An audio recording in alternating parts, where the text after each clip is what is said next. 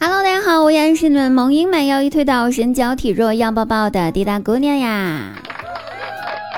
那喜欢滴答朋友呢，可以加一下我们 QQ 群哦，幺三二二八九幺五八幺三二二八九幺五八。那也可以关注我们公众微信号滴答姑娘 N Y N 哦，在我们的节目下方评论区就会有我们的这些号码喽。哎，想问大家一个问题了，大家知不知道女孩子在床上说的最多的一句话是什么话呀？来揭晓一下，女孩子在床上说的最多的一句话就是：呵，你压到我的头发啦！反正以前我是不懂啦，如今我再听到女生说这句话的话，那可是真的羡慕嫉妒，可的呃有没有恨这个再说啊？反正是羡慕嫉妒呀。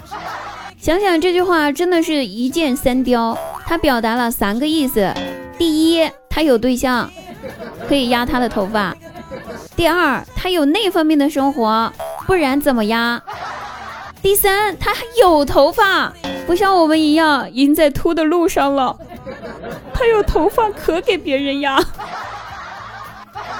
所以这句话真的啊，伤害性真的特别大，侮辱性也特别强啊。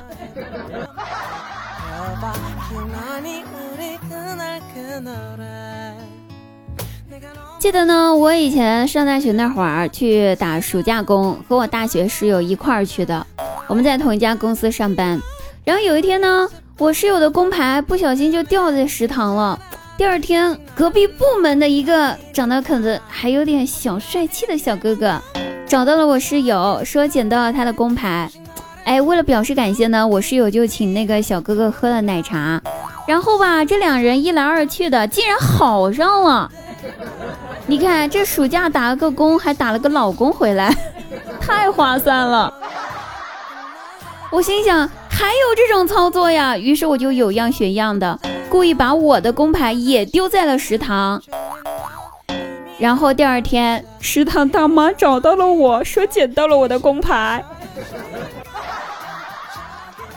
然后吧，食堂大妈还威胁我说：“说，哼，工牌遗失的话呢，去人事部补办需要五十块钱，他不要多的，只要二十块当辛苦费。”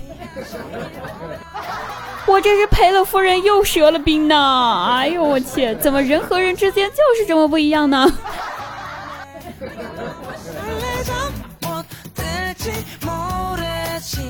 张大鸟呢，到小区门口的超市买水。两块钱的水呢，他给了老板娘十块钱，但是老板娘吧忘了找他八块钱了。本来吧钱也不多，但是老板娘的态度呢尤其不好，硬是不承认自己没有找钱。那正好老板回来了，就说那行，那调一下监控瞅一眼呗。然后三个人在那看监控，看着看着吧，越看越不对劲儿。看着看着就发现老板娘和一个陌生男人，不是老板的男人，在那儿亲热。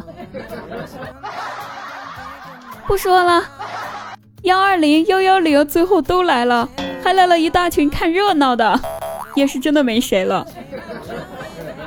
所以我想问一下张大娘，你最后的那八块钱找回来没有啊？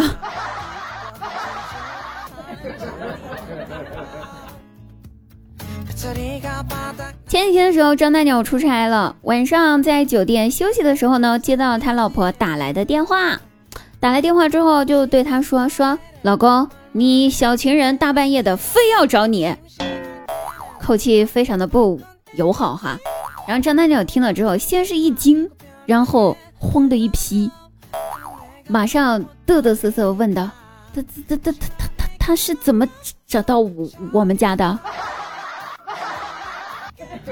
说完之后，电话那头他老婆愣了一下，然后阴森森的回答道：“哼，我说的是你的女儿。”完了，这实锤了呗，有口都说不清楚啦。